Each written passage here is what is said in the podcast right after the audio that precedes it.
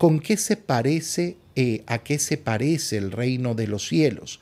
Es eh, lo que sucede cuando un hombre siembra la semilla en la tierra. Vuelve el Señor a tomar esta imagen de la siembra.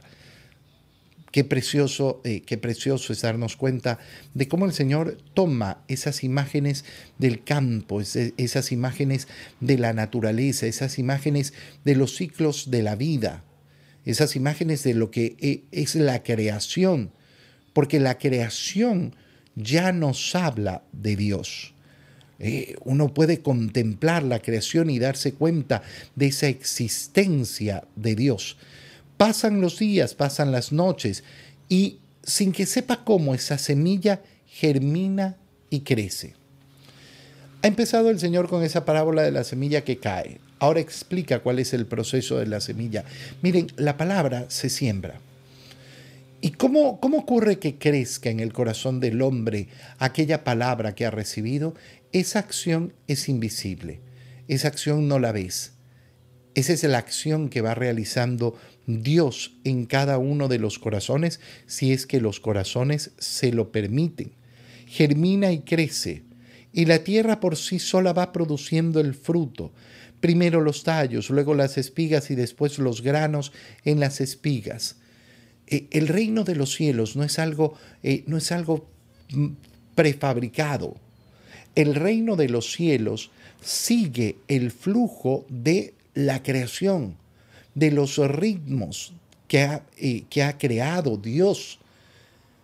Qué bonito es darnos cuenta que el reino de los cielos, por tanto, no, no, no es algo que yo puedo prefabricar.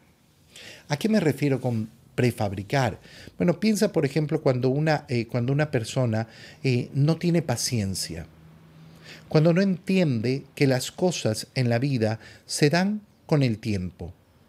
Se dan con el tiempo, no, no, no de manera inmediata. Y que una persona tiene que saber andar con el tiempo. Que los frutos yo no los voy a ver enseguida.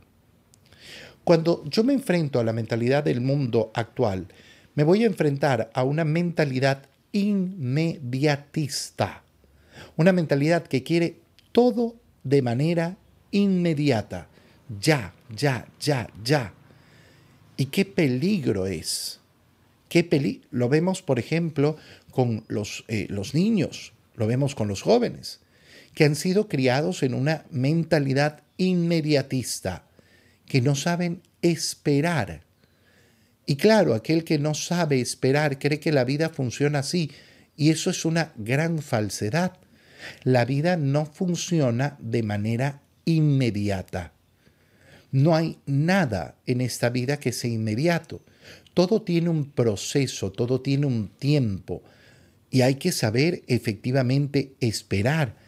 Va creciendo y cuando ya están maduros los granos, el hombre echa mano de la hoz, pues ha llegado el tiempo de la cosecha.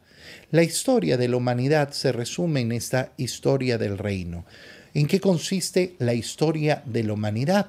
Que Dios ha sembrado y hay un proceso de crecimiento de esa siembra. Es la historia de la salvación, como Dios efectivamente ha escogido a uno, a Abraham, a uno, una semillita, y de ahí ha partido el pueblo de Dios. Y poco a poco, a lo largo de los años, Dios ha ido formando ese pueblo hasta llegar a la plenitud de los tiempos para la venida del Hijo del Hombre. Y así sigue ahora el devenir, la historia de la iglesia en el mundo, anunciándose la palabra. Y entonces llegará el tiempo de la cosecha. ¿Qué nos está diciendo el Señor con esta, eh, con esta parábola además? Des en cuenta que hay un tiempo de inicio y un, y un tiempo de término. Llegará el tiempo de la cosecha. Aquel que pretende quedarse en este mundo y aquel que pretende poner todo su corazón en las cosas de este mundo, bueno, simplemente es un loco. Es un loco. ¿Por qué? Porque no se va a quedar en este mundo. Y porque nada, nada, absolutamente nada de lo que le dé este mundo se lo va a llevar. Llegará el tiempo de la cosecha. ¿Y qué tendremos que hacer? presentar frutos. Por eso el Señor ha empezado con esa parábola de la semilla, diciendo, unos, los que caen en, tierra buena, darán 30 y otros 60 y otros 100 por uno. ¿Con qué más compararemos el reino de Dios? ¿Con qué parábola lo podremos representar? Es como una semilla de mostaza que cuando se siembra es la más pequeña de las semillas, pero crece de una manera tremenda. No solo que es el mayor de los arbustos, sino que echa ramas tan grandes que hasta da nido a los pájaros. ¿De qué está hecho el reino de los cielos?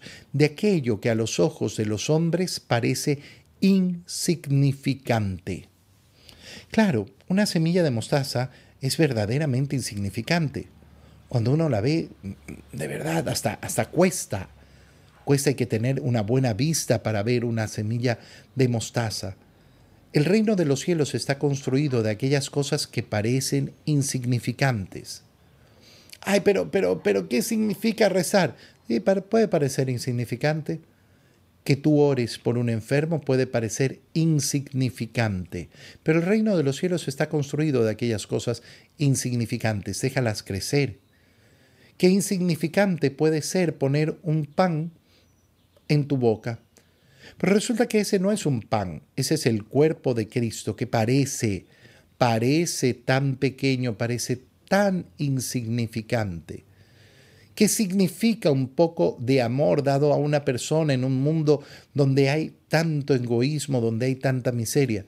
Bueno, esa caridad que tú puedes hacer, ese amor que tú puedes entregar, es como un granito de mostaza. La gracia de Dios parece insignificante al hombre, pero hay que dejarla crecer y en ese crecimiento eh, eh, de, de, esa semilla, no solo se produce un bien a la, a la persona, esa imagen de las ramas que dan nido, que nos muestran? Nos muestran cómo ese crecimiento del reino favorece a todos, favorece a muchos. Que las decisiones que tomamos para vivir efectivamente y hacer presente el reino de los cielos ¿Qué le permite a los hombres? Le permite dar cobijo a otros hombres. El amor tiene un efecto multiplicador. El amor se multiplica. Y es precioso cuando entendemos esto. Es precioso cuando entendemos que ese efecto multiplicador nunca lo vamos a ver del todo. Es que yo quiero ver los frutos. Mira, cuando una persona se decide hacer el bien. Cuando una persona decide caminar el camino del Señor, los frutos, los frutos le pertenecen al Señor y muchas veces no lo vemos. Yo hago el bien, el bien, y a veces ni me enteraré, la mayoría de las veces, a quién termino haciéndole el bien. No me terminaré enterando de cuánto bien se produce cuando uno quiere cumplir la voluntad de Dios por eso a veces ocurre eh, como una persona le dice a otra, me, cambiaste la vida, pero si yo ni, te conozco, ¿sí? Pero eh, yo oí esto o, te vi en esto, eh, tu testimonio me transformó. Y ni siquiera, ni siquiera lo buscaba.